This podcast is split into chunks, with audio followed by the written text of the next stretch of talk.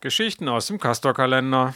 Ab dem 1. März gibt es eine Transportgenehmigung für den Castor-Transport von Sellafield nach Biblis. Zur Inspiration erinnern wir an den vielfältigen Widerstand gegen die Atomindustrie. Am 22. April 1995 demonstrieren 4000 Menschen in Dannenberg gegen den bevorstehenden Castor-Transport. Auf dem Gelände des ehemaligen Castor-Nix Hüttendorfs im Wald beim Zwischenlager Gorleben nimmt die Polizei mehr als 100 Menschen fest, weil sie sich in der Verbotszone aufgehalten haben.